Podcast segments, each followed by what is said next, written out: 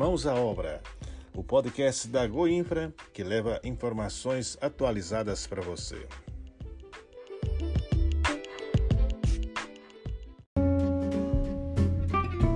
Olá, tá no ar mais um Mãos à Obra, o podcast da Goinfra. Eu sou Felipe Cândido e comando a edição de número 94, ao lado da Thaís Dutra. Tudo bem por aí, Thaís? Bem, Felipe. A gente começa esta edição falando sobre uma grande notícia para Catalão. Estamos concluindo a duplicação da GO 330 e a implantação de dois viadutos que vão transformar a qualidade do tráfego no sudeste goiano. Durante o período chuvoso, trabalhamos na execução do sistema de drenagem superficial, na implantação de barreiras duplas e defensas metálicas em seguida, será realizada a sinalização viária no local. O morador de Catalão, Tista da Silva, falou sobre os benefícios para a cidade com mais essa obra. Fala aí! São maiores facilidades que tem, porque antigamente nós sofria demais o estantor de passar por ali, principalmente asfalto muito ruim.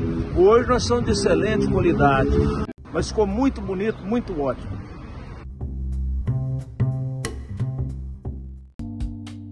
E olha só que notícia boa! Seguem a todo vapor as obras de pavimentação da GO 336, aquela que liga Crixás a Nova Crixás, no norte goiano. Dos 46 quilômetros que estamos pavimentando, 30 estão concluídos, sinalizados e agora passam por serviços complementares, como drenagem e implantação de defensas metálicas.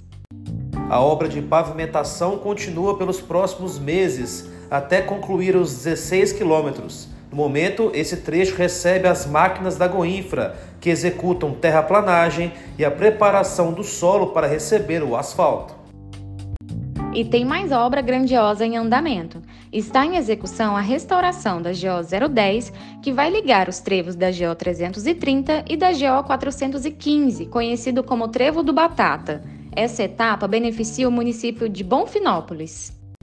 Esta é a terceira fase da obra. Nas duas primeiras foram contemplados o Distrito Agroindustrial de Anápolis, Udaia, Leopoldo de Bulhões, Silvânia e Vianópolis. A previsão é investir mais de 130 milhões de reais na restauração desses mais de 100 quilômetros das rodovias, com a reciclagem da base e a aplicação de nova capa asfáltica em CBUQ. E olha só que legal, em parceria com o projeto Tampatas, a Goinfra disponibilizou na sua sede um tambor específico para a coleta de tampinhas plásticas.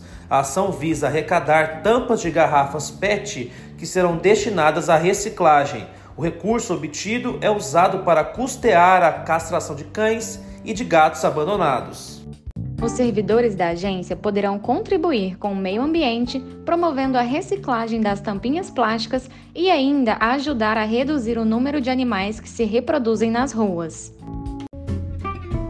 E com essa notícia a gente encerra o nosso Mãos à Obra de hoje. Na semana que vem tem mais. Continue de olho nas nossas redes sociais para saber tudo o que acontece na Goinfra. Um ótimo final de semana para você e até a próxima!